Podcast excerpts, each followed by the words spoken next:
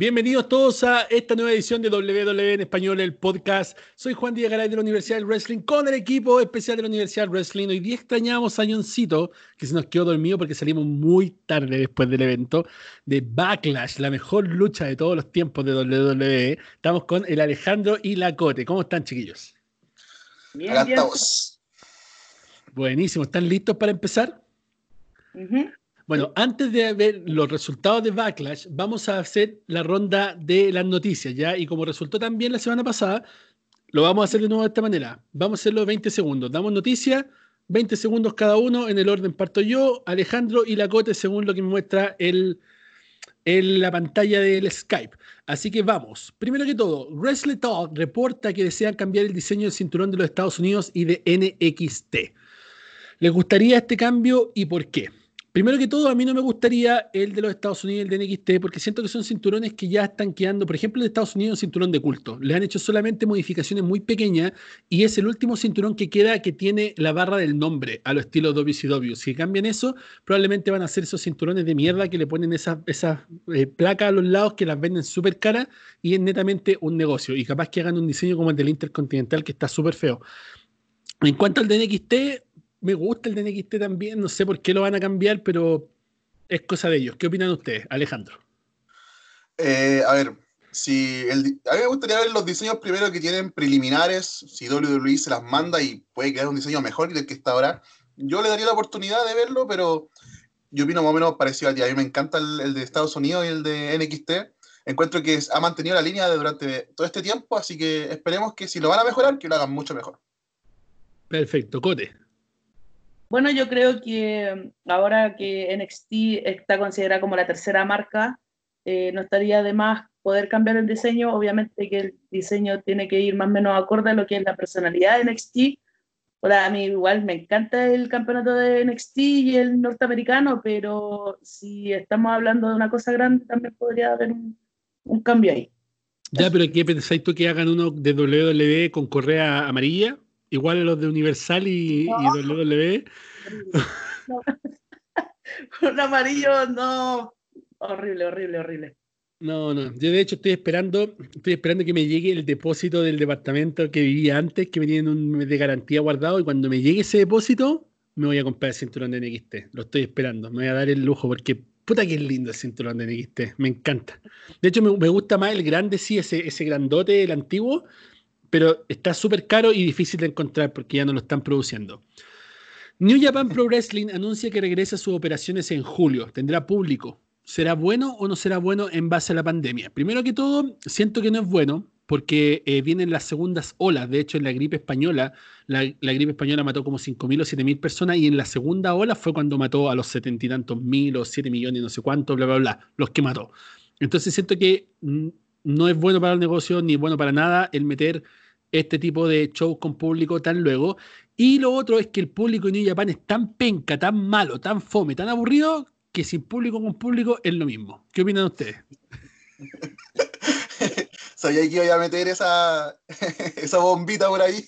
Pero es que es malo. Eh, es malo, sí, hay que decirlo, es malo. Pero sabéis que encuentro toda la razón, ¿sabéis por qué? Porque mira, em, en China hace poquito resurgió otro brote, de, otro brote perdón, de coronavirus en una ciudad, no me acuerdo en este momento cómo se llama, pero ya había 50 personas infectadas de nuevo en China. Entonces, probablemente en todos los países del mundo se genere esta segunda ola, como decís tú, y, en New Wrestling Japan, son una mala cueva, siempre les pasa algo, y probablemente que la cagamos, si sea así, esto es así. Así que no, malo para el negocio. Sin contar que el público vale tan callampa que si no hay, hay o no hay, da lo mismo. es que es una cultura distinta, eh, ellos aprecian la, la, lucha, pero de un modo distinto al que lo hacemos nosotros. Entonces, claro, si tú comparas el, el público de Estados Unidos con el público de Japón, es como, no hay comparación. Cote. Me da lo mismo. ok. Es lo mismo porque Mira, no sé qué Te digo la verdad, yo solamente veo Wrestle Kingdom y eso es todo para mí, no, no, no veo más. Me da, me, da, lo mismo y ojalá que no haga con tanto público para que no se contate, que, que, que no se contagie tanta gente. Ya, se entendió. Perfecto. Una noticia que estaba dando vuelta hace un par de días es una cosa que dijo AJ Style asegurando de que Randy Orton era terraplanista. ¿Qué piensan ustedes? Yo personalmente, no he comprobado esta noticia. Pareciera un hueveo como un fake news, pero si fuera real, ¿what? Alejandro. Yo quiero explicar un poquito esto porque, para que la gente entienda, porque algunos puede que no sepan qué pasa con esto. Hay una teoría que se ha, estado en muchas bocas dentro del internet. En no puedo creer que estemos hablando de esta weá. Explicarlo para que la gente lo entienda. Hay gente que cree, obviamente, gente con un CI acorde a su peso, eh, que piensa que la Tierra es plana. O sea, volvemos a la época de Colón, donde el bueno explicaba que con un huevo la, Tierra es redonda, ya volvemos a esos tiempos. Hay cierta evidencia, ojo, evidencia de que la Tierra es plana por el hecho de que en el horizonte se ve como que hay una, una caída y bla, bla, bla, bla. Hay muchos famosos, ojo, hay muchos famosos que creen en esta teoría. Obviamente no sé en qué se están basando de forma científica, pero para mí es la cosa más ridícula que he escuchado en mucho tiempo, y ojo, he escuchado muchas cosas ridículas en internet. Si Randy Orton es terraplanista, si Randy Orton es terraplanista, se me bajaría del podio en el que está. Así que Randy, por favor. Sal y desmiente eso. Amiga, date cuenta. Oye, oye, como el, como el avión, pues, cuando eh, publicó una foto de un avión y, y cómo se llama, y estas páginas amarillistas que, que, tienen un millón de seguidores según ellos, publicaron, por Randy se compró un avión, Randy se compró un avión, y, era un troll, pues era un troll. Claro, pues él subió un avión y se sacó la foto. Claro, y de hecho cayó hasta el Undertaker, el Undertaker le mandó un texto diciendo, oh, oh, te compraste un avión, buen trabajo, niño. Y fue como, nunca se compró el avión, pues. Conociéndolo puede que sea un máximo troleo y vaya gente se lo comió. Sí, puede ser. Cote.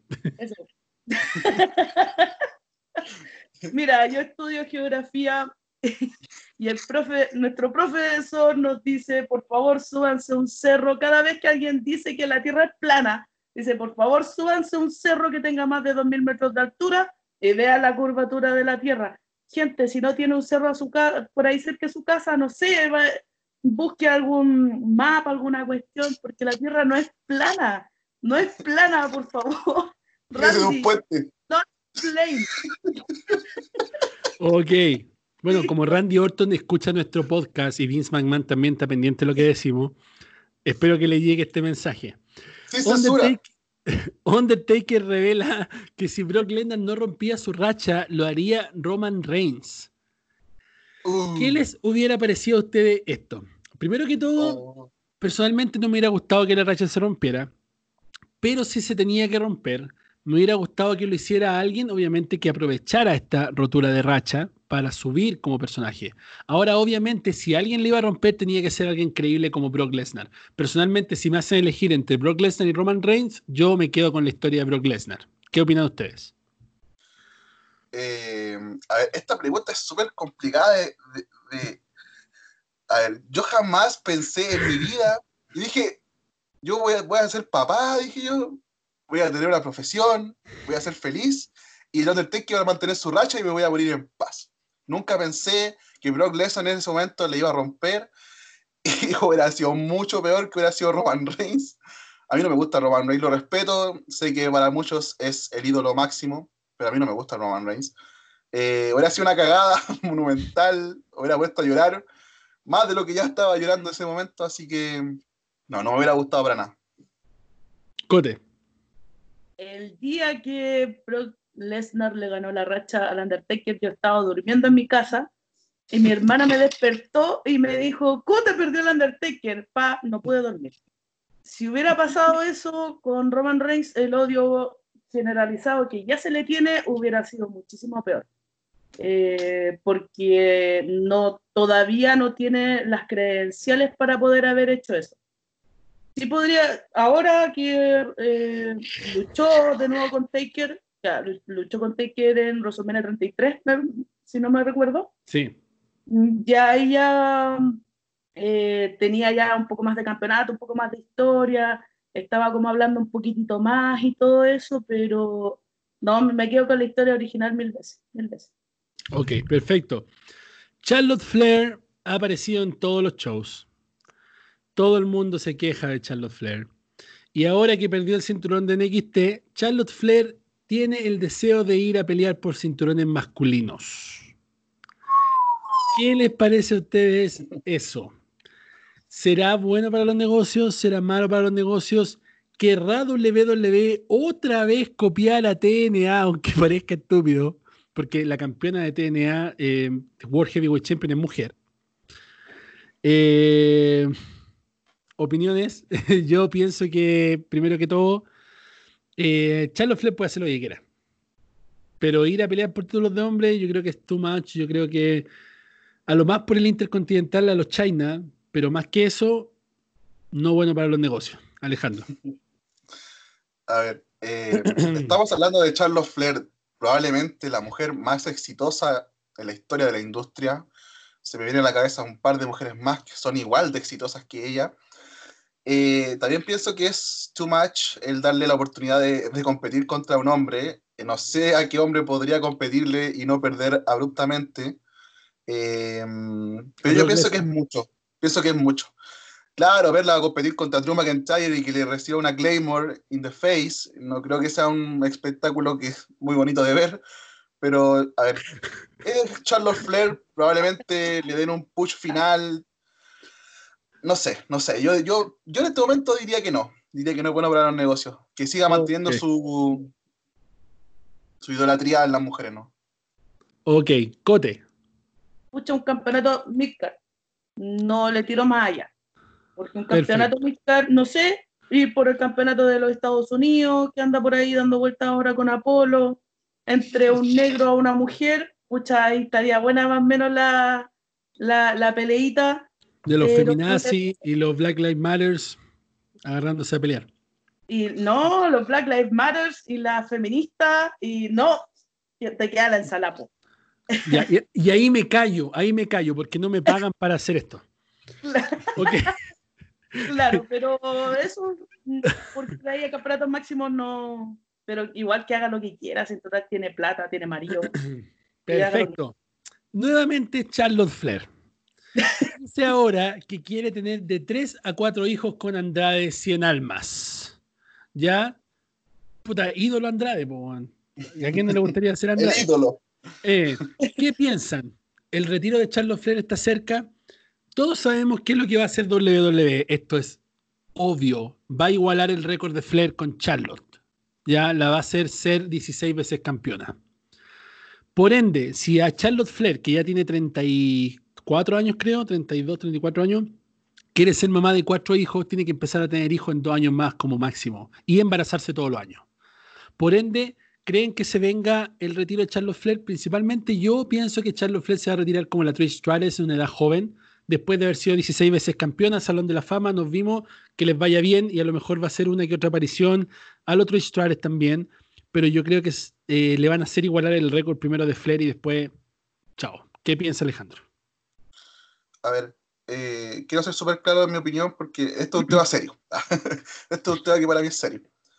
Eh, a mí me encanta Charlotte Flair, encuentro que es una persona muy talentosa, eh, ha dominado la escena femenina por mucho tiempo, pero lo que hizo Ric Flair en la WWE y en el mundo del wrestling en general es algo irrepetible.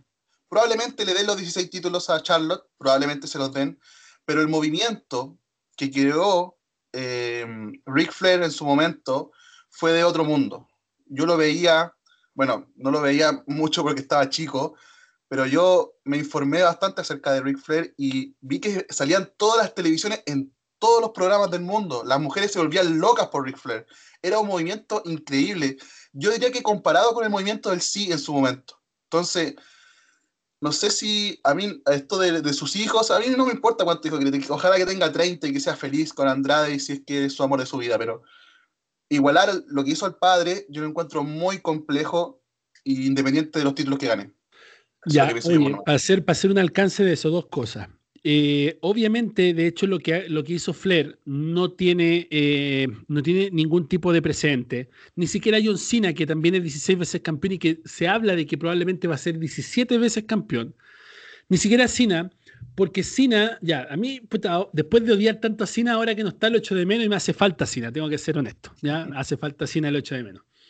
Cena fue 16 veces campeón de WWE. Fue, bueno, fue 9 veces campeón de WWE y 7 veces campeón del mundo, si es que no me equivoco. Pero Flair fue campeón de la NWA, de la WWF, de la WCW, de la WWF, ¿cachai? No fue solamente campeón de la WWE. Ric Flair salió de la compañía, o sea, bueno, llegó a la compañía con cierta cantidad de títulos en el cuerpo, ¿cachai?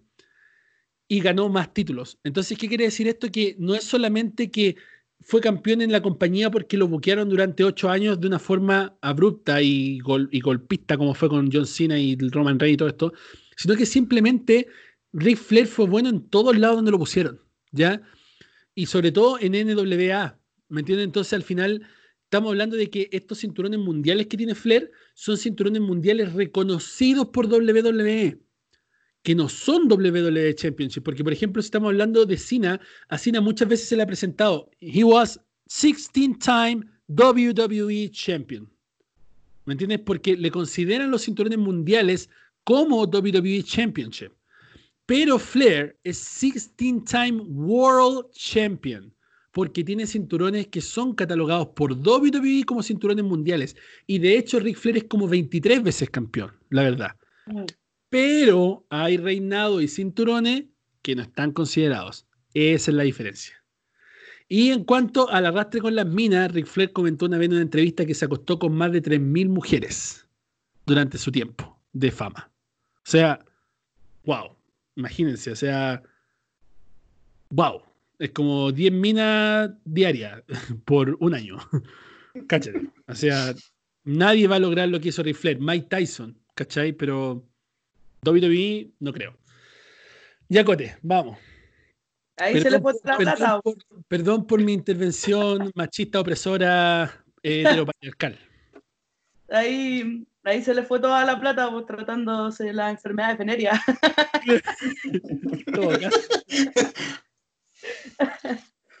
eh, ¿Cuál era la pregunta? ¿Qué pensáis del, retiro de Charlotte Flair y de los hijos con Andrade? Que tenga los hijos que quiera, ya Charlotte tiene un nombre, tiene un nombre asegurado, en este momento ya está asegurada y al Salón de la Fama por las increíbles luchas que ha dado. Y si quiere tener los hijos que quiera, adelante, si quiere que es su tiempo, que lo haga. Nunca va a ser Ric Flair porque Ric Flair empezó muy joven, empezó súper joven en una época en donde la televisión ni siquiera llegaba a color a este país. Ahí estaba Ric Flair dando la pelea, en donde los sueldos de los luchadores no eran muy altos. Y él empezó con este movimiento de que todos los luchadores tienen que estar en cadena nacional, o si no, en otros programas por ahí en las televisoras estatales. Eh, y así fue como comenzó a popularizar el mundo de la lucha libre y Charlotte ya está en un mundo en donde la lucha libre está globalizada. Es algo completamente distinto a lo que está pasando de Charlotte con Ric Flair. A mí no me gusta comparar mucho. Y si quiere tener las guaguas que quiera, que lo, que lo haga, si total, igual eh, con intentar no está, no hay engaño, no sé, como él dicho, no sé, ya, pero que lo haga nomás, que, que está bien, pues está bien. Perfecto. Ok, vamos con la siguiente pregunta. Los Young Bucks dijeron en AEW que han llevado en sus hombros la división en pareja en los últimos 10 años. ¿Qué opinan ustedes? Primero que todo, los Young Bucks se hicieron relevantes recién cuando se unieron al Bullet Club. Y eso fue hace cuánto, hace como 5 años, más o menos, 6 años, ya, pongámosle 6 años. ¿Ya? Recién ahí se hicieron relevantes y tampoco han llevado la división en pareja en los hombros, ¿cachai? O sea, bájense del pony, por favor, ¿ya? Como son buenos, sí, son buenos, son buenísimos, sí, son buenísimos, tienen micrófono, buena lucha, pero esa cuestión de la Super Kick Party y toda esa mierda de prostitución de andar volando y corriendo y saltando y dando pirueta en el aire, no es llevar la división en parejas en los hombros. Aunque la división en parejas vale 5 hectáreas de corneta hace harto tiempo, eh, si es que realmente ellos llevan la división en pareja, déjenme decirles que lo hacen bastante mal. Alejandro. Bueno, sacaste todas las palabras de mi boca y a decir exactamente lo mismo. Como dijo el John. Eh, lo mismo que dijo el Alejandro. Lo mismo que dijo el Alejandro, pero todo lo contrario.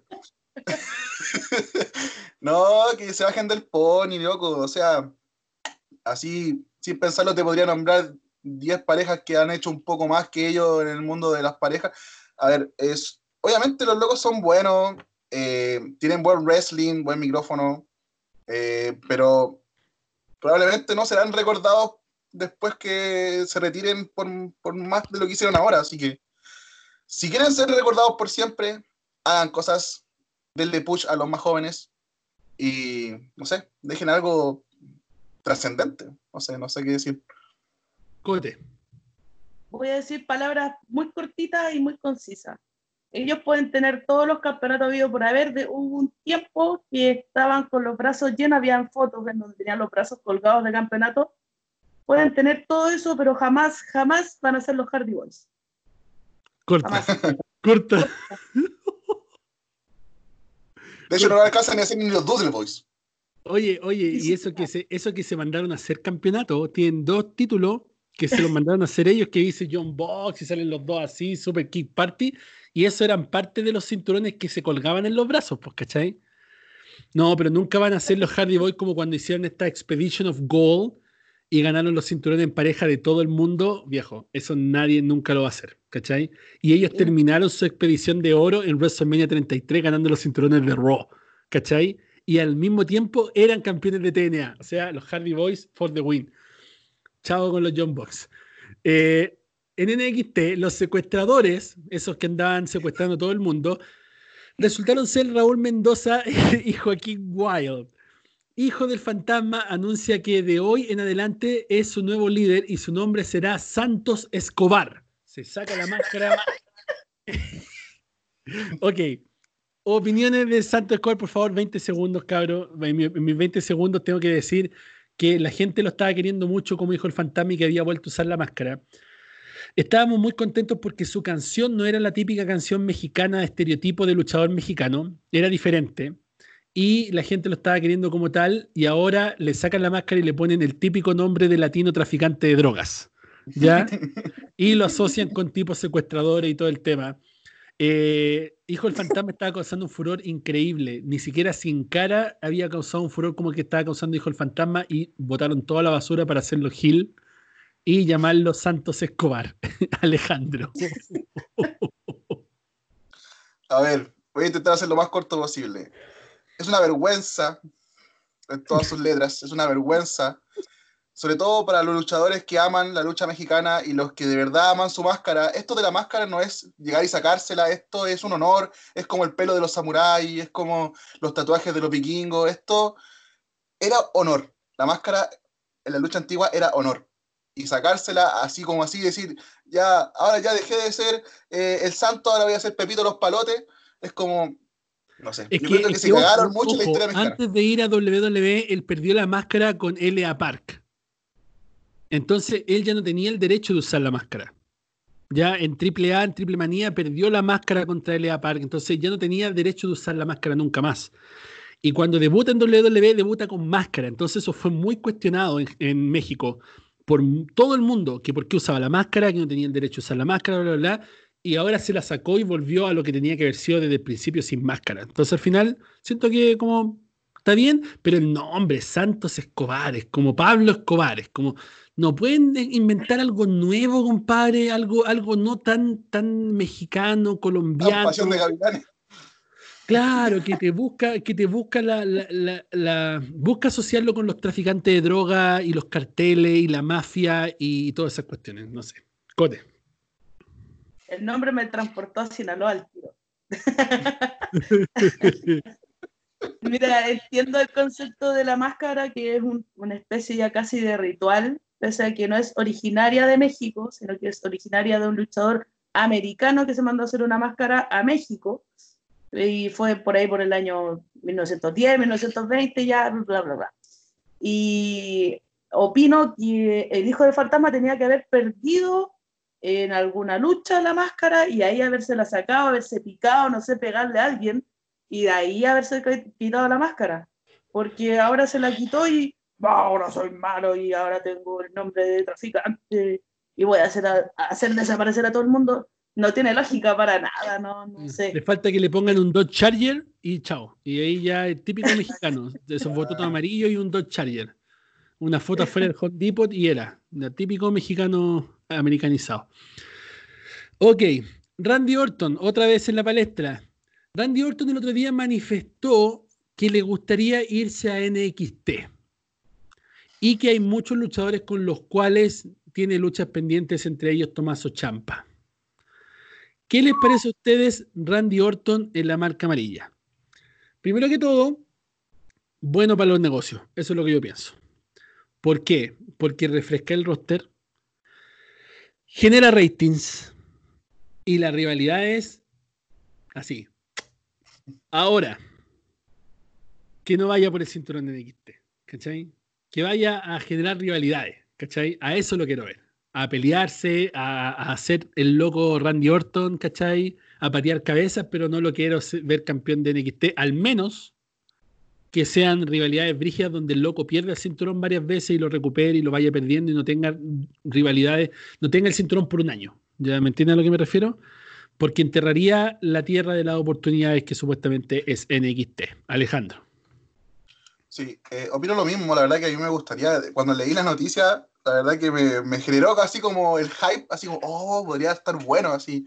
Em, yo voy por las novedades, voy por, por lo creativo. Esto no creo que haya pasado antes que una estrella tan grande como Randy Orton baje, entre comillas, baje a NXT. Sería como, wow, darle un push a NXT como marca y se podría posicionar a la par de Roy SmackDown, así que yo lo encuentro genial. Yo lo encuentro que sería una buena idea. Cote. Lo mismo. También cuando leí cuando leí la noticia de Randy Orton dije, oh, va a estar Randy Orton contra Tommaso Ciampa, Carrion Cross. Me imaginé todo un mundo de posibilidades de lucha y lo maquiavélico que puede llegar a ser Randy Orton eh, como Hill me encanta, me fascina. Y no, deditos para arriba nomás, deditos para arriba. Y con Killer Cross, pues imagínate, imagínate un ángulo como el de Triple H con Stephanie amarrado de una, de, una, de una esposa, Killer Cross en una esquina y Randy Orton dándole un beso a Scarlett Bordeaux. ¡Ay! Ahí me callo porque no me pagan para hacer esto, no soy creativo. la rubia que está sentada en el sillón me dice que me calle, porque no. ¿Sabe, qué, ¿Sabe de qué me acordé? Yo, si yo fuera Randy Orton, bajaría, de nuevo, entre comillas, bajaría en XT y formaría un Legacy 2.0, por así decirlo. Me llevaría dos estrellas que no tengan mucho push y lo, lo haría con mis secuaces por un tiempo ahí en XT. Al creo que solo. ¿Claro? ¿Cómo? Al B-Team. Pero bueno, estamos hablando de segunda generación. Hijo de IRS, hijo de, de Mr. Perfect, Legacy. Sí, puede ser, puede ser. lo Pero, Yo tengo buenos recuerdos de Legacy, me gustaba mucho esa. Esa, esa, esa facción. Esa facción. Ok, perfecto. Ya estamos casi terminando con las preguntas y nos vamos a ir con lo que fue Backlash. Nick Aldis, ya dueño y campeón mundial de la NWA, para los que no lo conocen, dice que le encantaría defender el cinturón, el, el cinturón de NWA, el 10 libras de oro, contra Curtis Axel, ahora que fue despedido de WWE. ¿Qué les parece Curtis Axel en la NWA? ¿Lo ven como campeón mundial de la NWA? Primero, para contextualizar, Nick Aldis lleva como cinco años campeón de NWA, desde que ganó el cinturón, desde que compró la compañía, es campeón. ¿Ya? Y bueno, ha dado las tremendas luchas, pero sabemos que NWA es un producto totalmente diferente a WWE. Si estamos hablando de cero entretenimiento deportivo, ¿cachai? Ellos todo lo que hacen es tener una, una tarima donde conversan, donde los entrevistan, siempre vestido eterno, con el cinturón doblado, ¿cachai? Después van y tienen sus luchas con poco público es otro tipo de contenido, un contenido totalmente ochentero, ¿ya? Que todavía se ha mantenido vivo solamente por el nombre NWA y por la historia que tiene. Estamos hablando de Dusty Rhodes, Ric Flair, eh, Von Erich, todo lo que han pasado en la historia de NWA. ¿Para qué vamos a estar contando todos los nombres? Entonces, ¿qué le pareciera a usted ver a Curtis Axel como campeón de NWA o estelarizando NWA, Alejandro? A ver, tengo dos no dije Nada, no dije nada para que no dijerais lo mismo que Juan. no, estoy, bromeando. tengo dos, como, dos opiniones acerca de esto. La primera es que nunca me gustó Curtis Axel, lo encuentro un wrestler de nota 2 para abajo, nunca logró mantenerse eh, estable, por así decirlo, en WWE. Nunca me gustó como luchador y, y, cuando fue campeón intercontinental nunca me gustó. Estuvo con Paul Heyman, me recuerdo, como manager y tampoco pudo surgir así. La verdad que nunca me gustó como luchador. Es hijo de una leyenda que en su momento fue como el gran millonario, eh, tenía ese personaje que a mucha gente odió en su momento, era un heel de tomo y lomo, pero no, no, no, no lo veo, no, no, no, no sé, no, no, no me produce nada Curtis Saxo. Estoy confundiendo a Curtis Saxo con Teddy Biase. No, no, no. Ah, sí, sí, sí, sí, perdón. Pero, ¿cómo se llama el...? Mr. Perfect. No, ¿quién es Mr. Perfect? ¿Es, papá de...? No, no Mr. Perfect, Kurt Henning, estaba con Teddy Biase muchas veces, pero no, pues ese crespo, rubio crespo, que usaba una cuestión así como un traje así como a lo Engol azul. Claro, que hacía los suplex. El perfect Ah, sí, sí, te estoy confundiendo. Bueno, perdón, me confundí. Pero igual, nunca, nunca Curtis Axel como, como buen luchador. No, no sé, no, no me, nunca me produjo nada. Ok, Cote. La NWA está mala desde hace rato que está muerta. Lo único que le estuvo sobrellevando, entre comillas, ha sido con o tener alianzas a nivel latinoamericano con empresas que no aparecen ni aquí ni en 200 vistas más en YouTube. Eso ha sido lo único que ha hecho. NWA no ha hecho nada más que eso. Nick Aldis es buen luchador, pero tiene un producto extremadamente malo. Es mala la NWA porque no está actualizada estos tiempos y lo que necesita la NWA, NWA urgente el poder cambiar su modelo de negocio, el poder ampliar su visión, es decir, pucha, si nos estamos vendiendo 10 boletos para, o, 20 personas, o 50 personas máximo, pucha, ampliar un poquito más el negocio con otro tipo de, de público, que está mostrando el, el tipo de, de, rivalidades, porque en verdad es fome, es aburrido eh, ver en WA. Y Curtis Axel no es un luchador innovador, no es un luchador entretenido, por verlo así, porque era un luchador súper aburrido. Yo preferiría ver en su tiempo eh, que habían despedido a Wade Barrett. Pero Wade Barrett está en NWA. Está en, w, en NWA, pero él tendría que haber sido eh, campeón de la NWA. Él tenía que haber sido. Perfecto, me parece. No, mira, a mí yo no estoy muy de acuerdo. Yo siempre he encontrado que Curtis Axel es el tremendo luchador. El tema son los buqueos y las oportunidades. De hecho, desde que hablé con Marcelo me quedó dando vuelta algo en la cabeza y no me lo podía sacar. Bueno, hablamos casi todos los días, pero el otro día estuvimos hablando de nuevo de la entrevista, porque dice que después de eso varias personas le han solicitado entrevistas y ha dado más entrevistas a otras personas. Y le dije, ¿y dónde está la exclusiva ahora? Ya no hay exclusiva, ahora más te van a tener ahí. Y me dijo, no, pero es que la otra ha sido súper corta, como 20 minutos. Contigo hablé una hora y media y es diferente la, amistad, ¿me entiendes? Y fue como, ah, ok. La cosa es que estuvimos hablando de eso y es estar en el lugar correcto a la hora correcta. Eso es WWE, ¿me entendí? no es eh, ser el mejor en el micrófono solamente o ser el mejor en el ring como Cesaro. ¿Cachai? Ahí te veía. ¿Cachai? No es ser el mejor en ese tipo de cosas solamente porque eso no te garantiza ser el main event o el campeón mundial. Es estar en el momento correcto a la hora correcta. Y lamentablemente Curtis Axel no estuvo en el momento correcto ni en la hora correcta. Pero yo creo que Curtis Axel, for the win como luchador, yo lo encuentro muy técnico. Creo que tiene mucho que dar, pero no ha estado en el momento correcto, en la hora correcta, nunca. Ese es el problema. Se reporta que Evolve será vendida a WWE. Por ahí yo supe que ya la habían vendido a WWE, pero se anda reportando de que será vendida a WWE por problemas monetarios traídos por el COVID-19. Ya esto incluye todo lo que es la filmografía, pasaría a WWE Network. ¿Qué opinan de Evolve en WWE? Personalmente, creo que sería bueno para hacerlo el territorio de desarrollo WWE. y pasar definitivamente NXT a una tercera marca.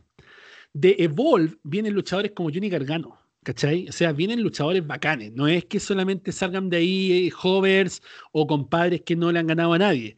La mayoría de los luchadores de NXT, buenos, buenos, que no vienen de Ring of Honor, vienen de Evolve. ¿Ya? ¿Qué les parecería a usted que WWE se hiciera con toda esta filmografía para WWE Network y con los derechos, los nombres y todo de Evolve? Alejandro. A ver, a mí me parece muy bien, me parece correcto que lo compren la raja. Me encantaría verlo en WWE Network. Creo que tiene una filmografía enorme. Pero yo voy un poco más allá. Yo encuentro que lo que le falta a NXT es convertirse en la tercera marca. Yo encuentro que competir contra Only Wrestling eh, le está quedando un poquito chico eh, a NXT. Yo encuentro que NXT tiene un programazo, es un mundo aparte. De hecho, los últimos Raw y SmackDown han sido malísimos y NXT la ha rompido en casi todos los programas. Tienen buenas luchas, buenos luchadores, tienen buenos feudos, eh, tienen buenos personajes, eh, tienen, no sé, es una vibra distinta. Yo encuentro que lo que hizo Triple H con NXT es hermoso y, y es la nueva generación, pero de aquí a 10 años más. Lo que yo pienso es que todo lo que le venga a WWE con respecto a los negocios es bueno. Que compren todo lo que puedan comprar en este momento, porque hay muchas empresas que están quebrando por el tema del coronavirus. Así que que les vaya bien y ojalá que mi deseo máximo es que NXT sea la nueva tercera marca, sí o sí. De hecho, yo también quiero que compren Rhino Honor. Ya, ¿quién, quién ve Rhino Honor en el 2020? Pregunta seria, pregunta seria. Como, ¿Quién ve Rhino Honor 2020? Imagínense comprar Rhino of compadre, igual como TNA, y pegarte un ángulo con Rhino of. Viejo, está Brian Danielson, está AJ Styles, está Kevin Steen, está Adam Cole en WWE. Tienen todo lo, bueno de Rhino of tienen Cesaro, tienen todo lo bueno de Rhino Honor, compadre. Imagínate pegarte un ángulo con Rhino Honor, que traigan el Rhino Honor World Heavyweight Championship y todo. Oh, compadre, el antiguo, el clásico, y se lo den a Brian Danielson. ¿Cachai? Y dijera, ya no soy más Daniel Bryan, soy Bryan Danielson y se pela, compadre, oh, viejo. Hasta ahí nomás te la dejo, ¿cachai? bueno, bueno para los negocios. Cote. Qué hypeante era. Tengo varios DVDs por ahí de Ring of Honor en sus buenas épocas. Imagínate las luchas de el genérico. Samoa Joe. Samoa Joe de Kevin Steen, Tyler Black, Claudio Castagnoli, el otro que el británico que ahora está en NXT narrando, ¿cómo se llama? Oh, se me olvidó. Eh, McGuinness. Ya. Nike McGuinness. Y no, es buenísimo, buenísimo. No, que WWE los compre, sería entretenido ver una especie de invasión de grupos chicos y Bolt, Ring of Honor podrían aliarse y luchar contra NXT y le da mil patas a All Elite Wrestling. Que tienen al otro viejo con los asteroides inyectándose para. Es que yo, yo, no sé, no sé en qué, en qué están pensando que no hacen esto. ¿Tienen tan fácil la victoria de All Elite Wrestling? ¿La tienen tan fácil? Tan fácil, tan fácil. Es solamente comprar una empresa de mierda que está casi quebrando y pegarte una, buena, una buena creatividad. ¿Cachai? ni, siquiera, ni siquiera tiene que ser una invasión, ¿cachai? Como fue invasión como tal y darle algo, sino que puede ser como eh, poner una tercera marca el día miércoles, ¿cachai? Poner a Rhino Honor el día miércoles y hacer aparecer buenos de NXT en Rhino Honor y empezar una wea así, ¿cachai? También eh, hay muchas cosas que pueden hacer, ¿cachai? ¿Te imagináis, loco? Están todos así como ya peleando de una y aparece Seth Rollins en Rhino Honor. ¿Cachai, no? ¿Cómo queda todo el mundo? ¿Cómo quedan todos negros? ¿Cómo cambia todo el mundo el canal a ver a hacer rolling en Ring of Honor? ¿Cachai, no? esa es la cuestión, o sea, yo encuentro que está fácil, sobre todo para la cantidad de millones de dólares que tienen para poder comprar lo que se les dé la gana, yo encuentro que está fácil, está muy fácil. Todos sabemos que la guerra de los miércoles por la noche es entre NXT y All Elite Wrestling. Obviamente, la mayoría de las noches la ha ganado All Elite Wrestling por 7000 personas, 70.000 personas, como mucho. ¿ya? Nunca ha sido una gran diferencia entre un programa y el otro. Pero este día, eh, miércoles pasado, la guerra de los miércoles por la noche la ganó Total Velas. Fue el programa relacionado con la lucha libre más visto el miércoles en horario prime. Hizo por lo menos 100.000 espectadores más que All Elite Wrestling y como 107.000 más que NXT.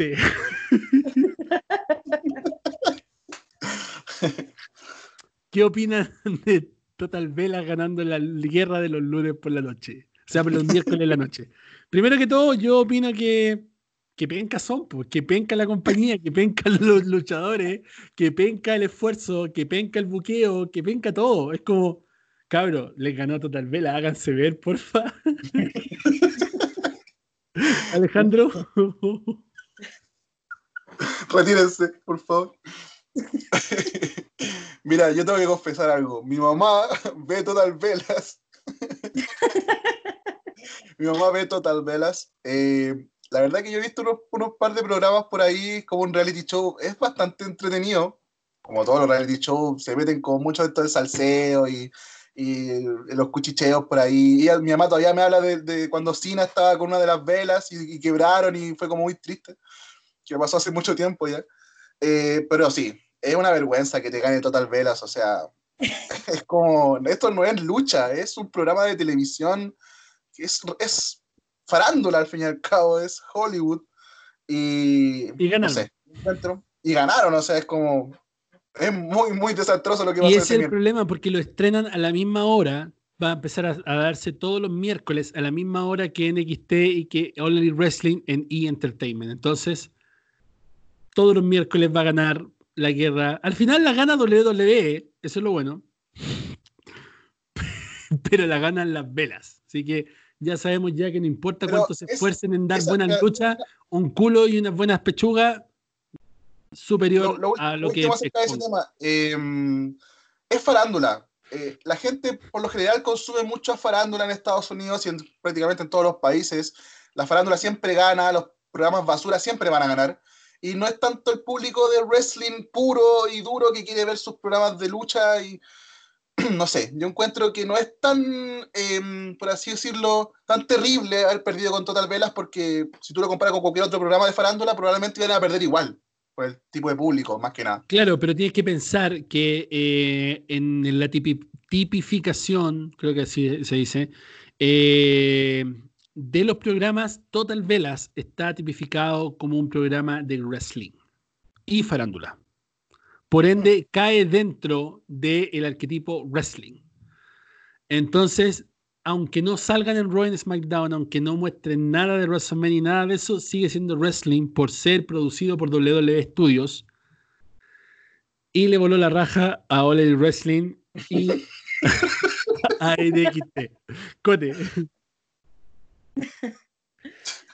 Es que los gringos son weón le, encanta esa cuestión del, reality. Hace cuántos años que tienen a las Kardashian y son terribles fome las Kardashian. Es como, no sé, yo he visto las Kardashian un par de veces y son terribles. No, los realities de modelo, los realities de cualquier otro tipo de cosa la gente le genera porque le encanta saber la vida de los demás. O sea, mira, ves Honey Boo y no tienes ni idea cómo mierda llega eso a la televisión. Honey Boo. Le encanta. A la gente le encanta, le encanta. ¿Qué es lo que pasa? Mira, es como un estereotipo. Por ejemplo, en Chile todos sabemos que las minas cuiquitas y como más o menos riquitas y medio huecas ven ese tipo de cosas, ¿cachai? Aquí en Estados Unidos la mayoría son así, ¿cachai? Como media estirada cuiquita y huequita y ricas, ¿cachai? Por ejemplo, mi esposa que está ahí escuchándome, ella consume todos esos programas basura. Ella ve estos casados a la primera vista, ¿cachai? Que de hecho yo lo he visto con ella un par de veces y no me parece tan malo. Ella ve todos estos reality shows, American Next Model, eh, Total Divas, ¿cachai? Ella ve todo esa, todos esos shows, esos programas basura como la gente los conoce. Y los lo disfrutan, pues, ¿cachai? Entonces es como su elección. Porque, por ejemplo, si yo le pregunto a ella, para ella WW es basura, ¿cachai? Es un programa basura, pero yo lo disfruto. ¿Cachai? Y es así, pues, ¿cachai? Aquí, aquí la gente no es, lo consume. No es una crítica a las personas que ven esos programas. Uno es libre de ver lo que uno quiera, al fin y al cabo. Por supuesto, pero para gustos colores. pero lo que nosotros. En el, en el rango hereditario de estas personas. Mujeres entre 20, mujeres entre 20 y 30 años en Estados Unidos consumen estos programas a niveles a niveles pero catastróficos, ¿cachai? Onda que se ven tres o cuatro reality al mismo tiempo. Es que, mira, tú tienes un universo de personas, ¿cachai? Que cumplen con los requisitos ya 20, 30 años que consumen ese producto.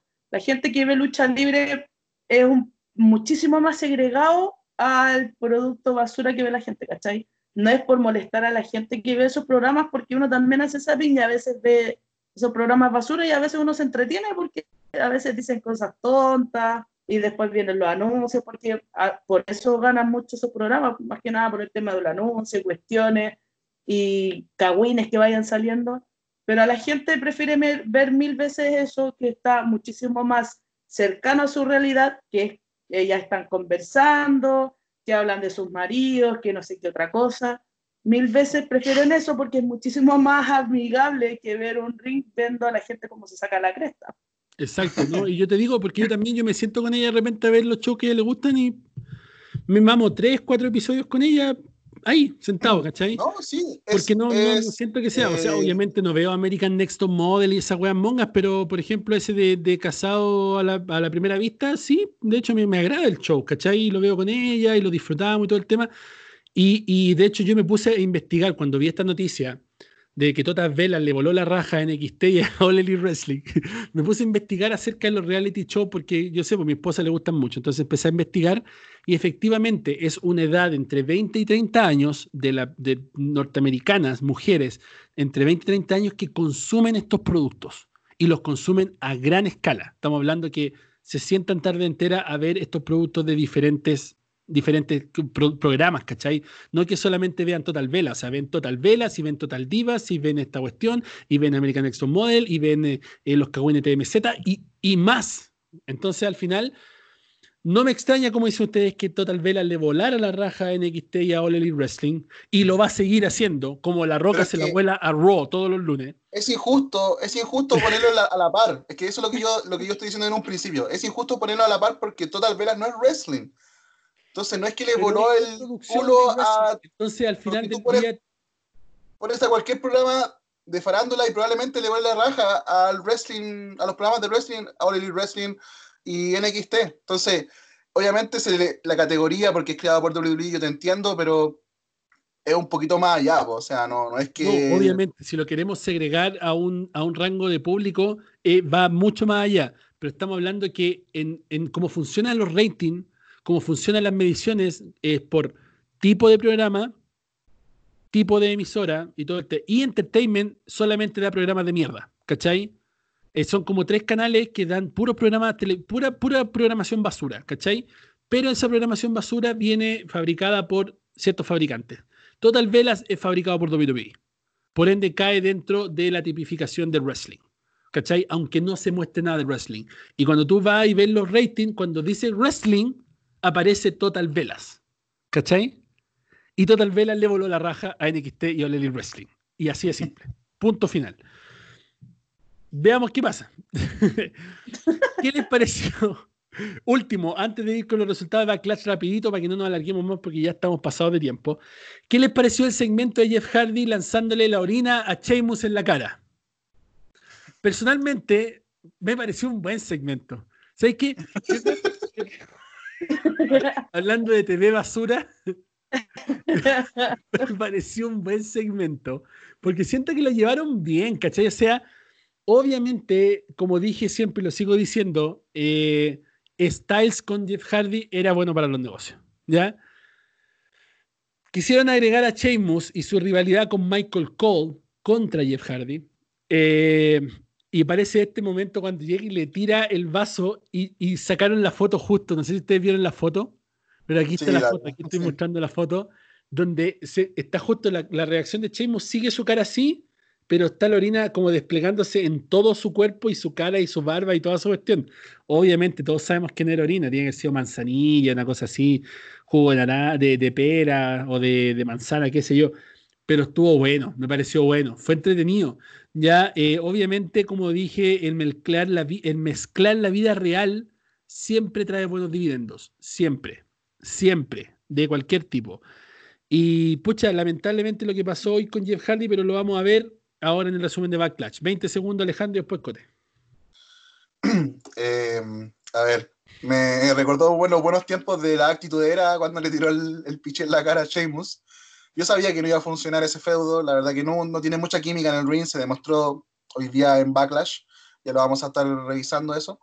Y sí, me gustó, lo encontré entretenido, pero eso, me recordó mucho la actitud era cuando Stone Cold le tiraba cerveza a los demás o cuando Kurt Angle le tiraba leche a los demás, era, era entretenido, siempre funcionan esos segmentos. Cote. Televisión basura. si quieren ver canales culturales, hay en otros lados. Y funcionó bastante porque la gente lo comentó mucho. Y en el podcast anterior habíamos visto que la publicidad, bueno o mala, siempre va a generar que la gente consuma más. Así que, no, estuvo bien bueno. Bueno. Bueno, entonces, perfecto. Nos vamos con Backlash. Ya lo vamos a hacer también así con los 20 segundos porque estamos pasados de tiempo, como siempre. Eh, Kickoff supuestamente iba a durar media hora, pero duró una hora al final. Eh, están tratando de ajustar WWE los pay-per-view para que duren menos tiempo, ¿ya?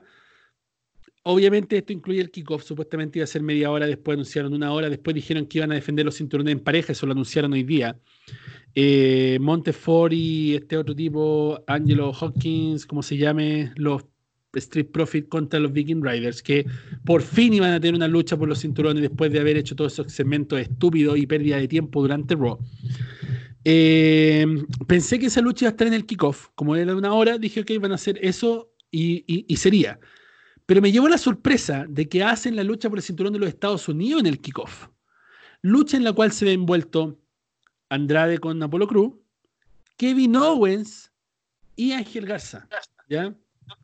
Me pareció que fue estúpido ponerlo en el kickoff porque fue una de las mejores luchas de la noche.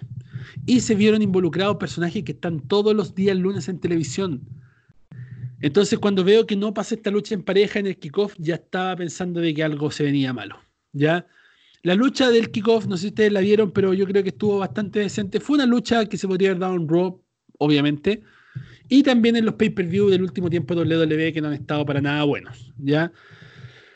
Nada, solamente se habló de rivalidades, como siempre, kickoff solamente se presta para eso, no hay panel de kickoff, hay solamente dos tipos que nadie conoce eh, hablando de wrestling eh, en el kickoff. Eso es lo que dicen los fanáticos, o sea, son tipos que saben de wrestling, pero que nadie los conoce actualmente.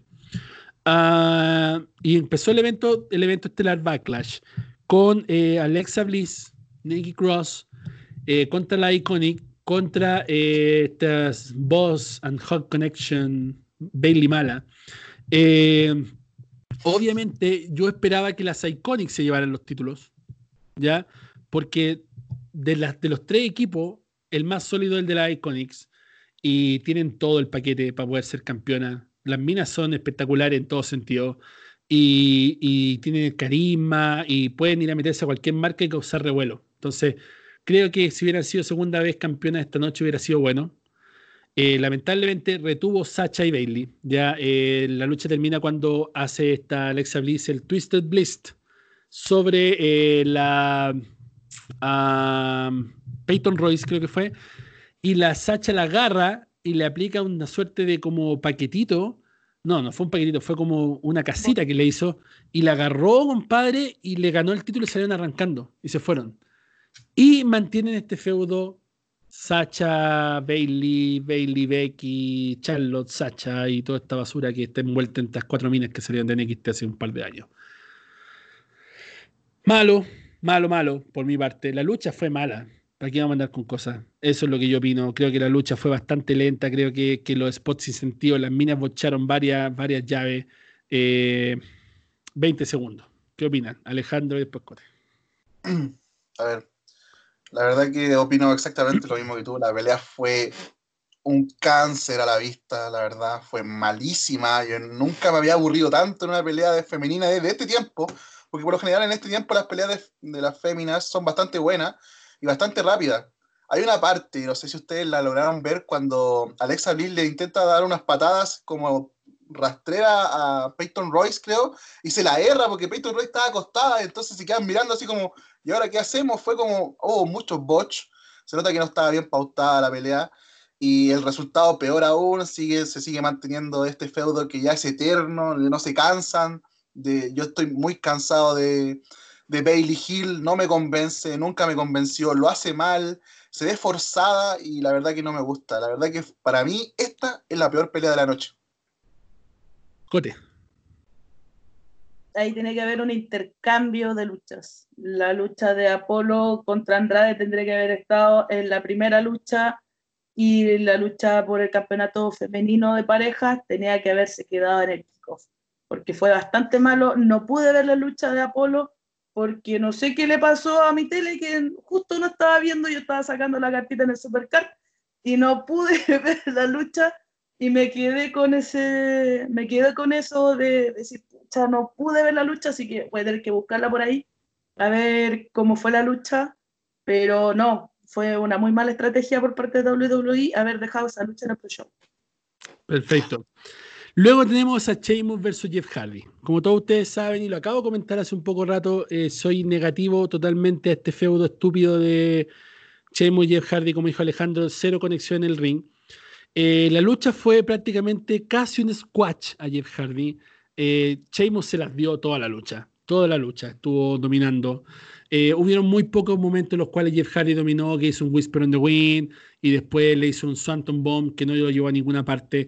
Se subió arriba de la, de la, de la barrera para la última y recibió un Super Broke Kick y después le plantaron otra y le ganaron. Terminó casi sin polera y destrozado completamente. ¿Para qué hacen esta historia de redención de Jeff Hardy cuatro semanas mostrando documentales, eh, hablando de que va a estar en una lucha titular? hablando de que iba a traer de vuelta la canción No More Words y muchas otras cosas más que se publicaron. porque se publicaron? No fue rumor de los fanáticos. Se publicó, se habló en FS1 en el programa eh, Backstage. Se dijo que Jeff Hardy iba a regresar la próxima semana con No More Words. No pasó. Se habló que Jeff Hardy iba a tener una lucha titular.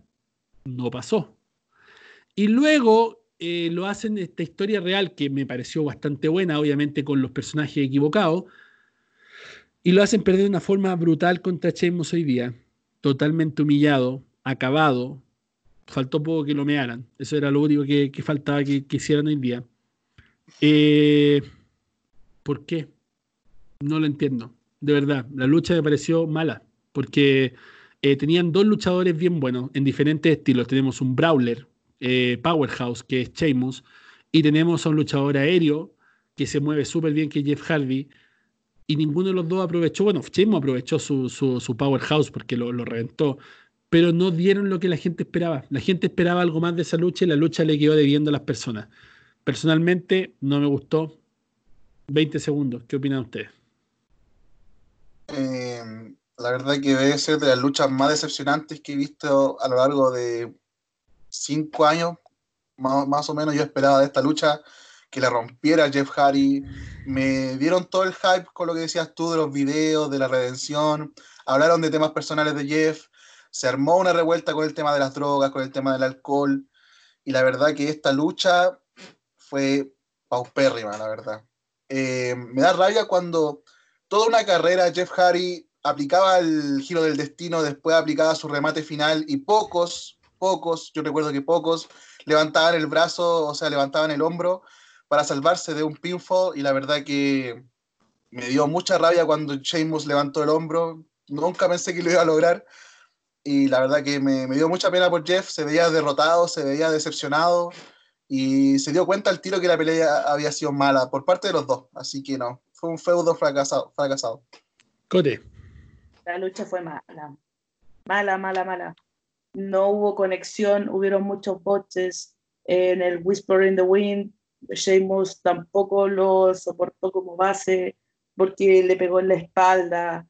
Hubieron muchísimos errores, se veía, eh, no me acuerdo si fue en esta lucha o en otra, no, perdón, fue en la de Morrison en donde se notaba que había un problema con el ring, específicamente con el tema de las cuerdas, pero hubo un problema de, de disonancia con ellos los dos luchadores no se veían muy bien juntos y la historia estaba muy bien contada atrás, pero lo que pasó en el ring fue un asco, fue terrible. Y menos mal que pasó, pasaron las luchas posteriores para olvidarme de esto, porque en verdad no me quiero acordar de lo horrible que fue esta lucha. Sí, que las luchas posteriores tampoco fueron la gran lumbrera. Porque después de esa lucha fue Asuka versus Nia Jax. Oh.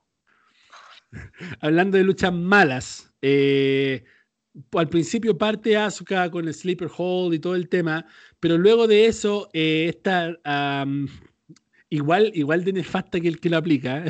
Nia Jax le hace un jackhammer a Asuka, horrible, y, y, después va y la domina todo el rato, hasta que Asuka la logra sacar del ring y como es un saco de papa gigante, cayó y no se pudo parar.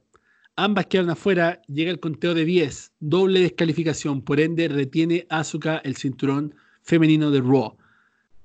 Asuka, una de las mujeres más dominantes del mundo en el ring, una de las superestrellas más dotadas en el mundo en el ring, con un reinado sólido en todos los lugares donde ha estado, que termine una lucha en un evento post WrestleMania por doble conteo de 10 para retener el cinturón me parece horrible. Tomemos los 20 segundos, por favor, chicos. Alejandro.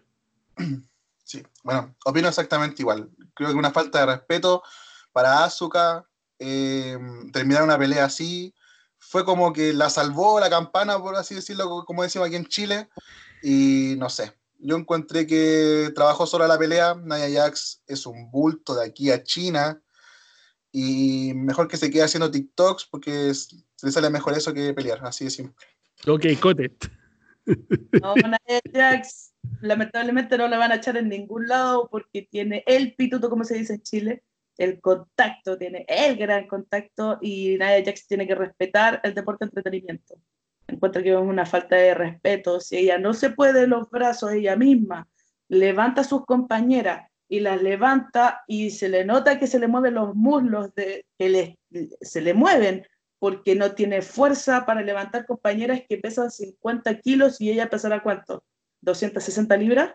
No, ella pesa 320 libras, pesa 150 kilos. libras y no puede levantar a una persona de 50 kilos, ¿esos son unos 120 libras? Pesa 150 kilos la, la Naya Jax. Cacha, 150 kilos tendría que levantar ella tendría que levantar a una persona de 150 kilos, mínimo, y ella ni siquiera se puede su cuerpo y está levantando a una persona de 50 kilos, no, tiene que ir urgentemente al Performance Center de nuevo. Eso es lo que yo digo, se tiene que ir de vuelta al Performance Center y aprender a luchar.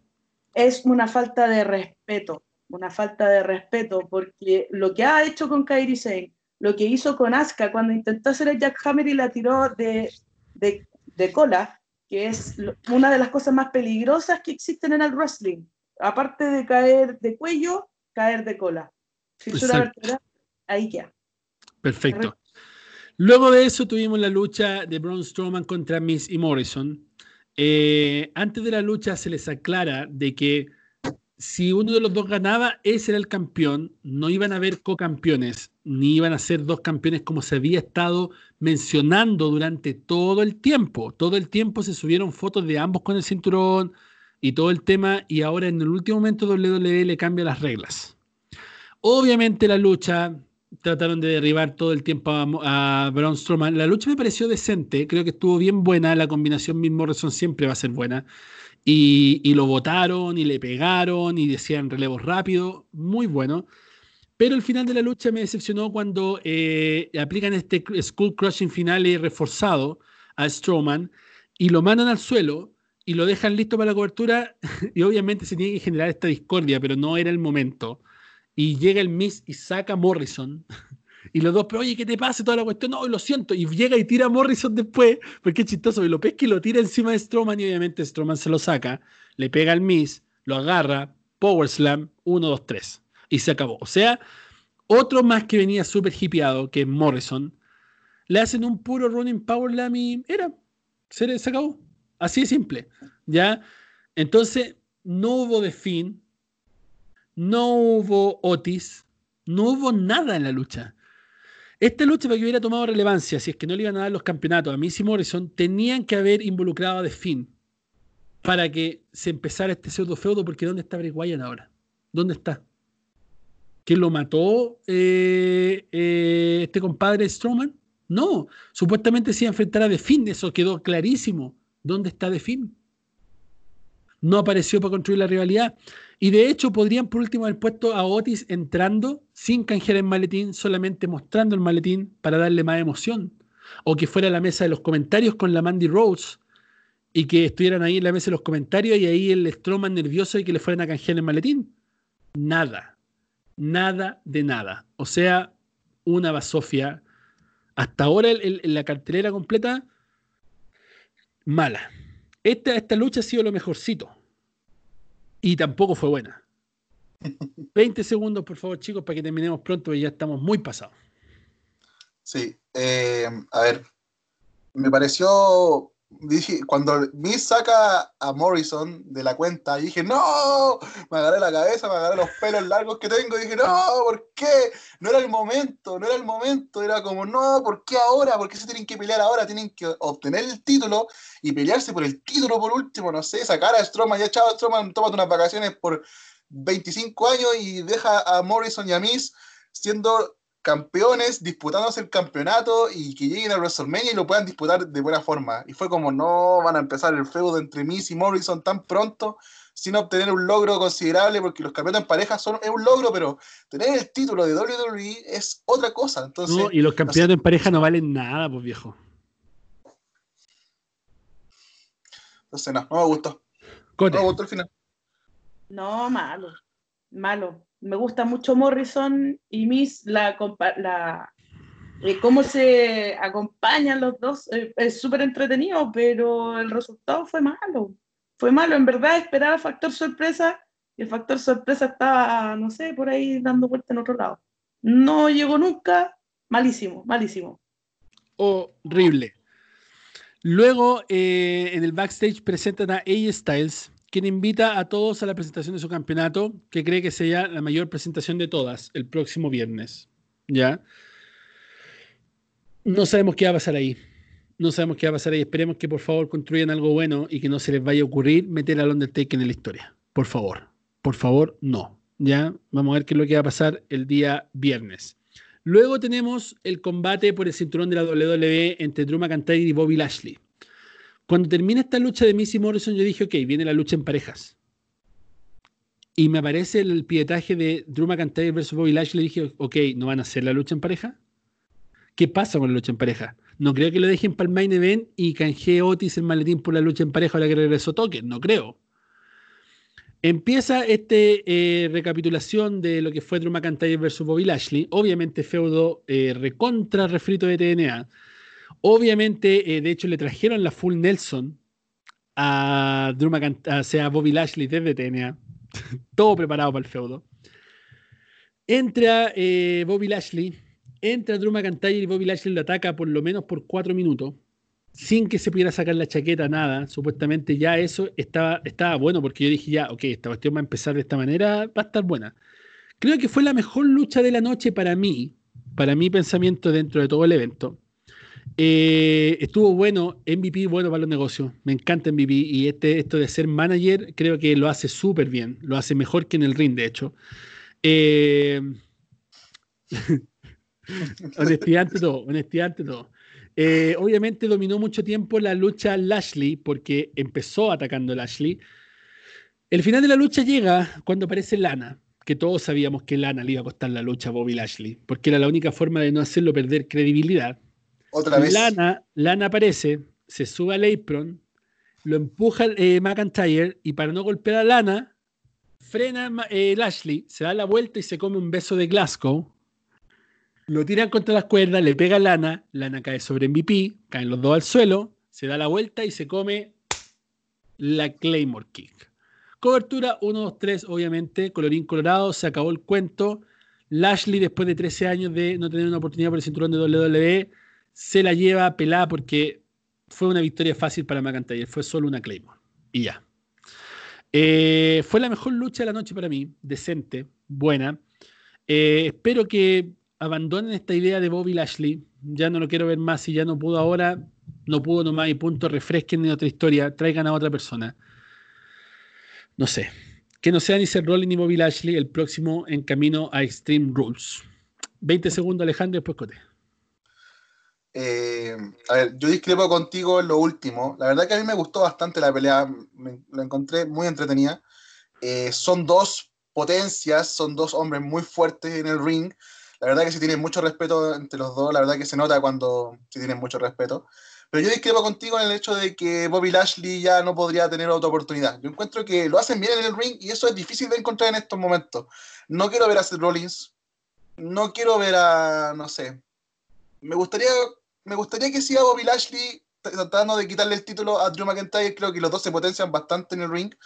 Eh, creo que, que Bobby Lashley tenga MVP lo hace mantener un push dentro de la empresa. Eh, vamos a ver qué pasa ahí con Lana. Yo creo que en algún momento se van a separar y MVP va a ganar esa pseudo pelea que tiene con Lana. Pero yo creo que, les queda una pelea más. Yo creo que para Stream Rules yo quiero ver a un Bobby Lashley con un, con un Drew McIntyre. Me parece entretenido. Y si no es eh, Bobby Lashley, yo creo que sea Samoa Joe el próximo contendiente por el título. Ojalá. Buena, Cote la lucha nos dejó claro que en la contienda va a seguir con el tema de Bobby Lashley, porque no lo va a dejar pelado, o sea, apareció Lana y llegó de la nada y necesita Bobby Lashley eh, redimirse de la lucha, yo creo que MVP va a ser un muy buen factor ahí para hincharle los huevos, como se dice, a Drew McIntyre para que vuelvan por el campeonato, y encuentro que el nivel que vi en la rivalidad, dije, no, a ser una lucha horrenda. Y después cuando vi la lucha ahora, no, una química increíble la que tenían en el ring, fue muy buena lucha, fue lo que salvó el evento desde las luchas anteriores hasta ahora. Dije, ya, por último, me mamé todas estas horas en, en la televisión, todo este rato, pero esta lucha fue súper entretenida. Me y mucho mejor que la versión de TNA, mucho, mucho mejor que la versión que tienen en TNA. Luego de eso, tuvimos un segmento por los cinturones en pareja que nunca fue, entre los Viking Raiders y los Steve Profit. Yo encuentro que esto ha sido lo más estúpido que han hecho en años. Yo vi que ustedes estaban disfrutándolo en el chat, así que no se rían mucho, weón, porque mientras transmitía veía cómo caían los chats. Yo encuentro que fue una estupidez. Encuentro que fue una estupidez. Yo creo que todos estos segmentos de los Viking Riders, los Steve Profit jugando básquetbol, jugando golf, jugando lo que sea, es una porquería, pero rotunda. Creo que han perdido tiempo de televisión, pero estúpido. Yo hubiera puesto a otros luchadores en televisión que nunca han estado en televisión y que merecen tener televisión en vez de poner estos segmentos por una división que está muerta, con los campeonatos no valen nada y que ni siquiera son defendibles, ni siquiera los defienden. En vez de defenderlos toda la semana, se van a jugar bolos, se van a, hacer competencia de tirar el hacha. Compadre, ¿de qué estamos hablando? Y este pseudo segmento donde le rompen el auto a Strowman, que no sé qué consecuencia irá a tener. No creo que tengan, pero no sé. Que este segmento donde eh, aparece Akira Tosawa en moto con seis ninjas y se unen para hacer los eh, Viking Profits, sacan la, hacha y los palos de golf ¿Qué es eso, compadre? Mira, hubo un momento cuando llegan estos compadres en las motos y se bajan de las motos vestidos de negro, yo dije, compadre, se va a sacar el casco Wade, Barren y es de Nexus. Y van a entrar, van a barrer con esto y van a entrar y van a destruir el stage del pay-per-view y el pay-per-view se acaba ahora. Y no hay eh, Edge contra Orton. Se me pasó eso por la mente en ese momento y dije, ¡Boom! Ahí está, bueno para los negocios. Vamos, ¿por qué? ¿Por qué? ¿Por qué? Y cuando veo que saca el casco y Akira Tosawa, compadre.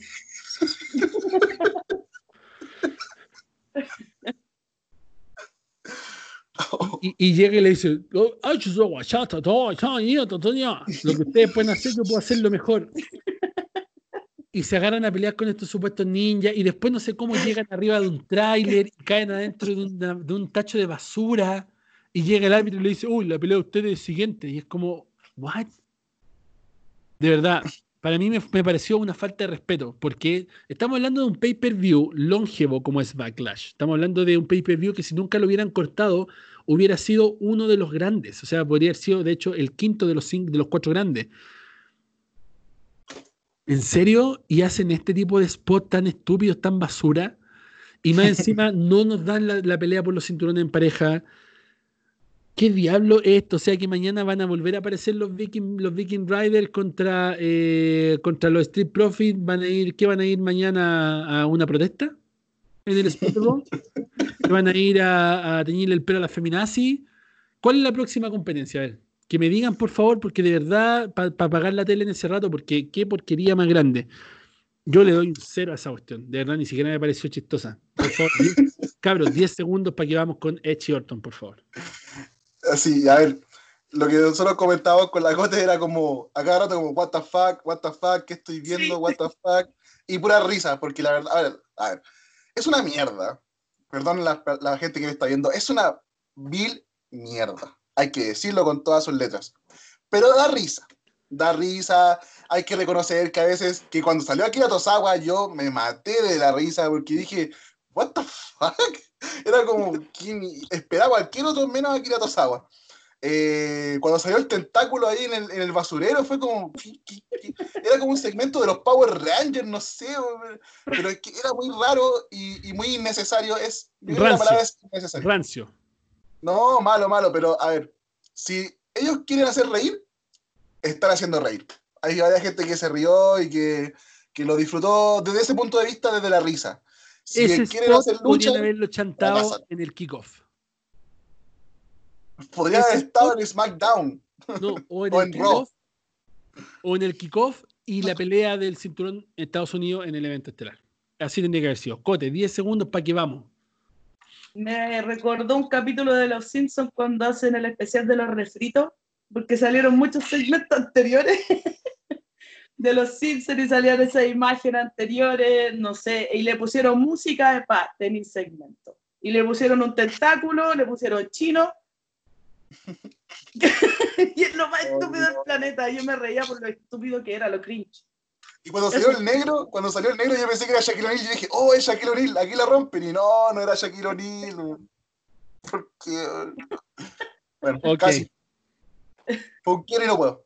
Ok, listo, se acabó. No perdemos más el tiempo en esa porquería. Viene la lucha más grande de todos los tiempos: Edge versus Randy Orton.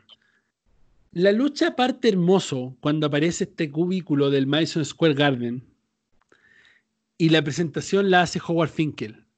Eso, cuando pasó eso, yo, compadre, me llegó casi me pongo a llorar y eso fue, yo dije ya, esto está partiendo bien.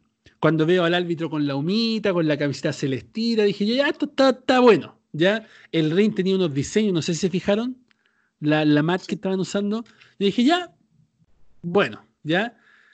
Cuando empiezan a hacerse estas tomas de árbitro, cada vez que caían al suelo, y empezaban a tomar 30 segundos para incorporarse después de simplemente empujarse y caerse, yo empecé a aburrirme inmediatamente la lucha. Con esto quiero ser bien enfático. No quiero decir que la lucha fue mala. No dije en ningún momento que la lucha fue mala. A lo mejor lo dije, sí, puede ser. No sé, revisen aquí el video del review de Backlash, vaya ahí, véalo, son 15 minutos no. Ya. A lo mejor dije. que censura! a lo mejor dije que fue mala. Pero yo me refiero a que estamos en el año 2020. Y esa lucha, los primeros 30 minutos, fue lucha de 1980. ¿Ya? Pistoleo del bueno, llaveo del bueno, spot ahí nomás, pero me gustó el hecho de que hicieran esta lucha así como lenta.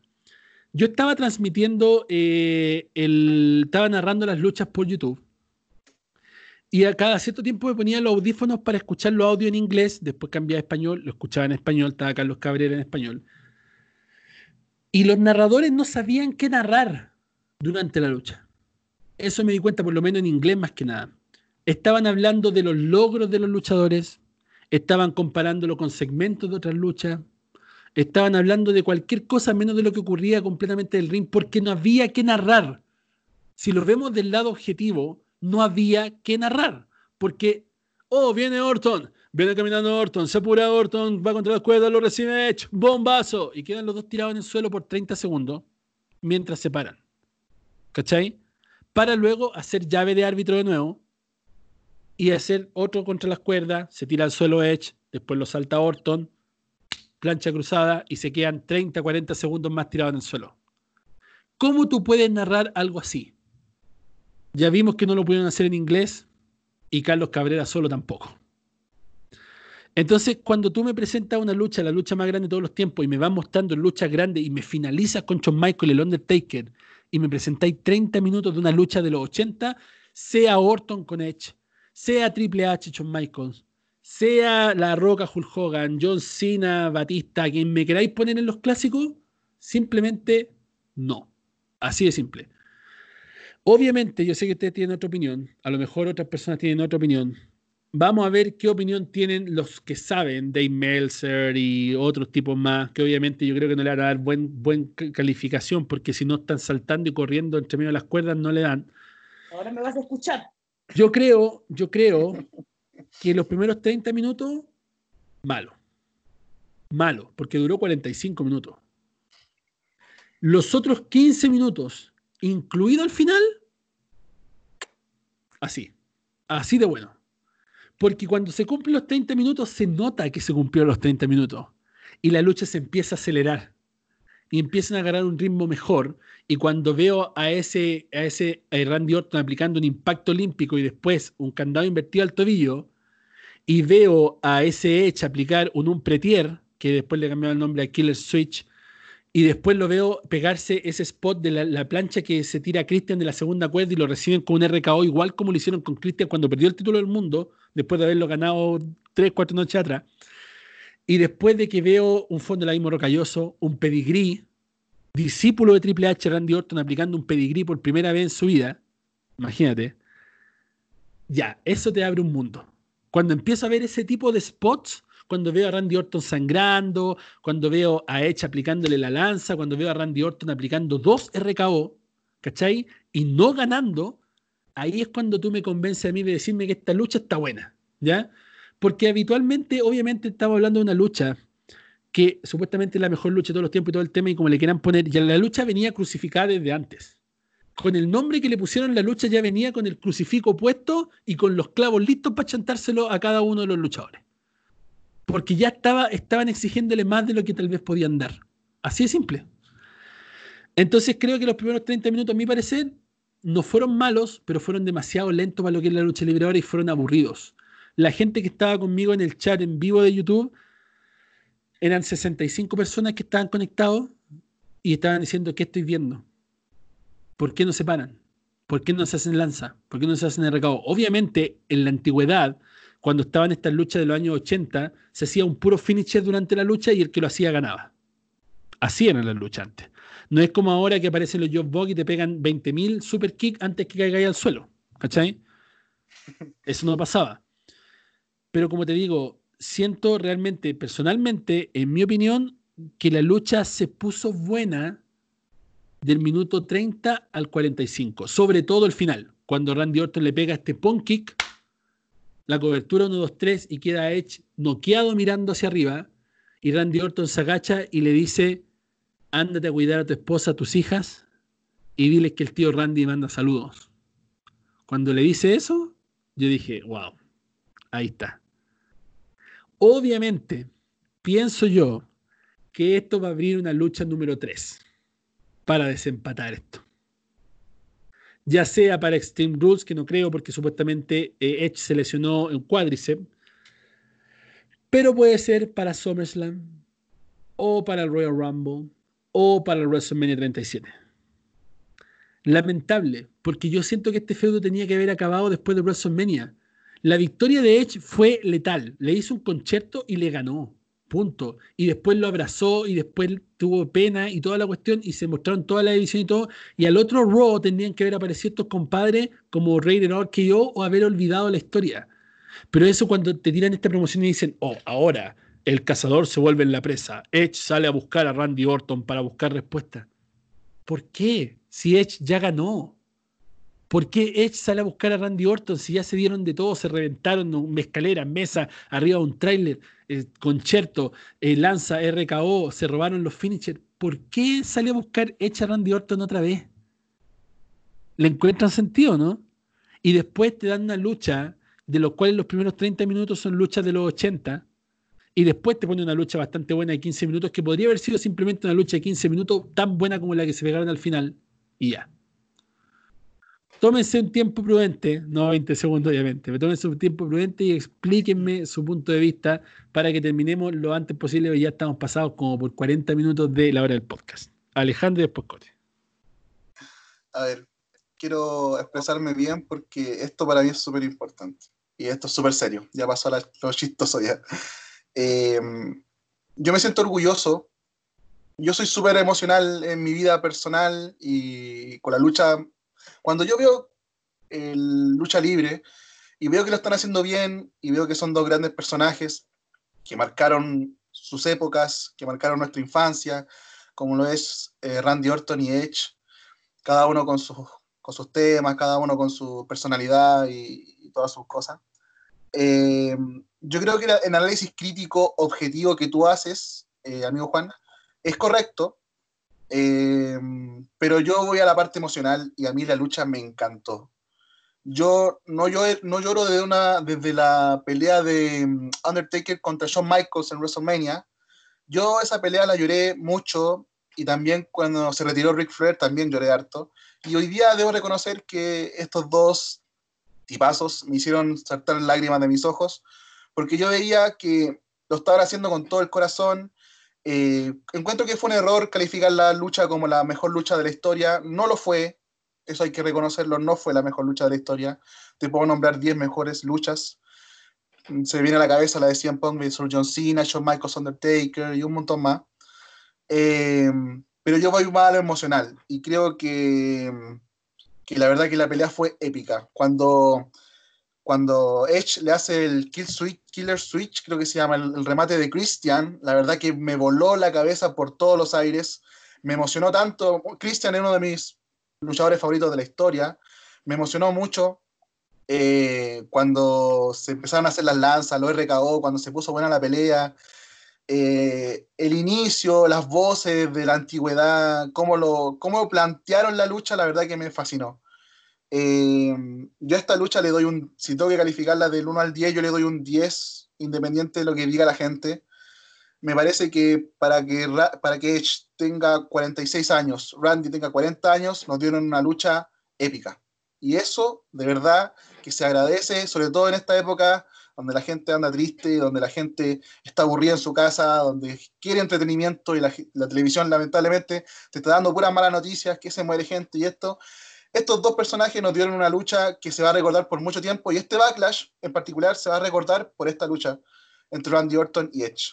Así que yo desde, aquí, desde mi humilde habitación aquí en Chile, les doy las gracias porque me hicieron emocionarme y eso lo han logrado no más de tres peleas en la historia de, de la lucha libre. Así que yo no tengo nada más que decir y muchas gracias por eso.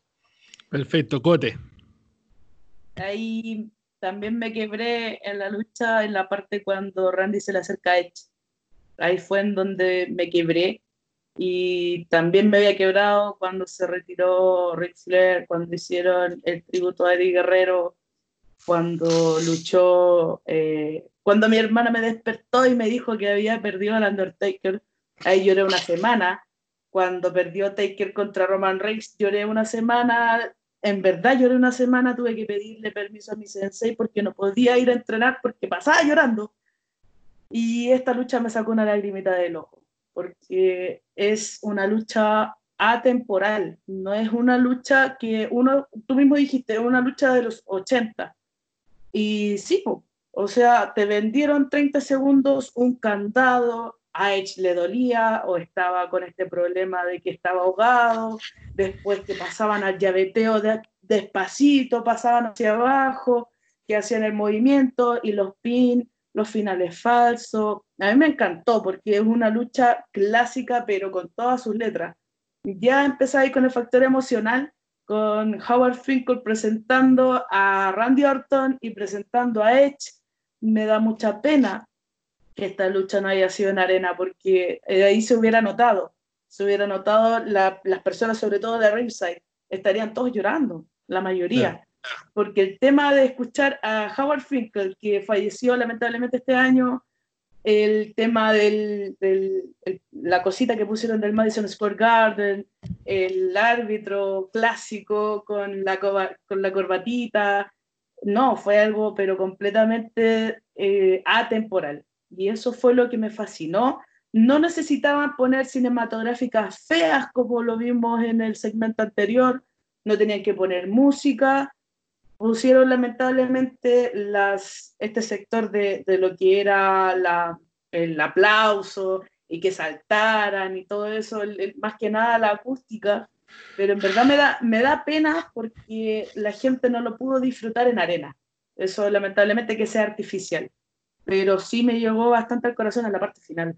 La lucha estuvo entretenida, las personas que vemos lucha desde hace muchos años, yo desde hace mucho tiempo que no veía una lucha a la, a la clásica o a la antigua, en donde ya no te venden las 20.000 patadas, como habías dicho tú, Juan, donde te dan las 20.000 patadas antes de que caigas al suelo, sino que te entregaban solamente las famosas yegüitas y donde tenías que registrar tres cuartos y todo eso, y era todo el rato Andrax o japonesas, como se dice en, México, y no, fue algo pero completamente distinto, se nota que lo hicieron con mucho corazón, porque se fueron, estaban muy fuera de su zona de confort porque Randy Orton no hizo este famoso del tema de, lo, de que empieza a patear, así estaba muy lejos de su zona de, de, confort, de su arsenal completo. Edge también se nota que le pusieron mucha garra y eso le llegó a muchos fanáticos.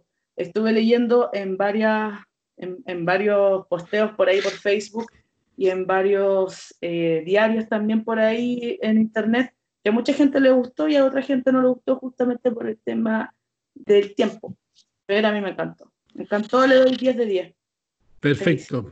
Buenísimo. Ya, eso es lo bueno, lo de tener opiniones diferentes y poder comentarlas, porque, eh, como te digo, yo también leí que a mucha gente le gustó. A mí me gustó, eh, pero como lo digo, me gustó los últimos 15 minutos. El resto siento que, como tú dijiste, es atemporal, no está ubicado en una línea de tiempo correcto. No sé qué fue lo que quisieron hacer realmente, pero el mensaje final lo contaron bien, que eso es lo que importa, que fue al final cuando se le acerca Randy y le dice las cosas a Edge y Edge está pegado mirando el techo, noqueado totalmente después de la patada. Eh, siento que ahí hicieron lo correcto. Siento que de verdad eso fue bueno para los negocios. No hay una forma de decir que eso no fue bueno porque ahí ya es mentira. Ahí están mintiendo. Si decís que eso no fue bueno, están mintiendo. No digo, como dije, no digo que la lucha es mala, a lo mejor lo mencioné de alguna manera y se malentendió el término, pero eh, siento que no fue, no fue para el 2020, por lo menos los primeros 30 minutos. Fue a lo mejor para traerte nostalgia, tratar de como engancharte en una historia, contar una historia con el cuerpo, pero lucha, lucha, lucha a esta moderna, estamos hablando de minuto 30 hacia arriba. Y de hecho me encantó eso cuando empezaron a robarse los finishers históricos y se empezaron a dar todo porque el final, cuando quiqueaban esos finales falsos, era como, ¿qué más tienen que hacer para poder terminarlo? O sea, ¿qué más? Así que bueno, eso fue... ¿Ah? Sí, quería, quería decir lo último. Eh, por lo general, la gente de nuestra edad que vivió todo lo que fue no sé, las películas de los 80 que todavía recordamos y somos muy nostálgicos la mayoría, como que con poquito nos tocan en el corazón y la cuestión que sale MK11 y sale Terminator y yo me vuelvo loco, empiezo a saltar por la casa, todavía me pasan esas cosas. Eh, pero no sé si ustedes vieron Ratatouille, en la escena donde el, malo, entre comillas, como que come el Ratatouille, que es un plato, y, y recuerda su infancia. Eso, esa misma sensación me dio con esta pelea retrocedí, no sé, 15, 18 años atrás y me recordé viendo a Edge contra Randy por el título intercontinental el año 2003. Se estaban sacando la cresta y la verdad que esas cosas son difíciles de lograr porque eh, es difícil entregar a la gente emociones con la lucha. Por lo general es entretenimiento, es diversión, pero no es sentimentalismo en la lucha. No, no, te, da, no te da, no sé, eh, nostalgia ni, ni pena la lucha, sino que tú la ves, te entretiene y listo. Entonces, cuando se logran esas cosas en una lucha, es súper importante. Yo creo que por eso esta lucha se va, a ser recordada en el tiempo y cuando se retiren estas dos leyendas y sean parte del Salón de la Fama, que obviamente lo van a hacer, eh, se va a recordar esta pelea como una de las grandes peleas de, los pay-per-view. Así que eso. Claro, otra cosa más que, que, como ustedes dicen, el factor que no hay público. Eso ha sido letal, ha sido letal. Por ejemplo, para McIntyre, Lesnar, WrestleMania, y muchas otras más. Ha sido letal el factor no público. De verdad, el público es algo tan necesario, tan importante que muchas veces a lo mejor no le tomamos el peso realmente al público, pero el público es totalmente necesario. Así que bueno, chicos, con esto finalizamos esta edición de WWE en Español, el podcast. Muchas gracias por haber estado con nosotros, gracias por el apoyo, gracias por tomarse el tiempo de escucharnos, de vernos. Un gran saludo para todos nuestros auditores, para nuestros auspiciadores también. Se me había olvidado mencionarlo al principio de Multiverse Unboxing Store, Salt Lake City, Utah, que están regalando todos los premios que se van a sortear en el canal cuando lleguemos a los 10.000 suscriptores. Así que si estás viendo esto en YouTube, suscríbete, participa en los premios y se viene este martes un video, pero Así, buenazo, buenazo. Y este jueves estoy planeando un video participativo con la gente, eso no lo había mencionado, pero hice una encuesta en el canal porque cada vez que me meto a grupos de Facebook, y esto es una primicia, no lo, no lo he dicho en ninguna parte, pero lo voy a decir acá, ya porque el otro día dije algo de un video y alguien subió un video, un youtuber famoso que me conoce, subió un video de eso mismo y dije, pucha, no anuncio más los videos porque después que ya lo sube un youtuber famoso, después dicen que uno los copia los videos. Entonces, pero lo voy a anunciar igual. Estuve viendo que todo, en todos los grupos aparecen personas preguntando, ¿ustedes por qué odian a Roman Reigns? Explíquenme por qué odian a Roman Reigns. Y es verdad, en todos los grupos que ustedes vayan en Facebook van a ver esa pregunta. Hice una encuesta en mi Instagram, la voy a volver a hacer mañana. Hice una encuesta en el canal de YouTube, hice una encuesta en nuestro grupo y estoy recopilando los datos de por qué la gente odia a Roman Reigns. El día jueves voy a hacer un video completísimo de por qué la gente odia a Roman Reigns y de quién es la culpa. Y cómo solucionar este odio a Roman Reigns. ¿Ya? Es un video completísimo, estoy trabajando en él ya, se viene así.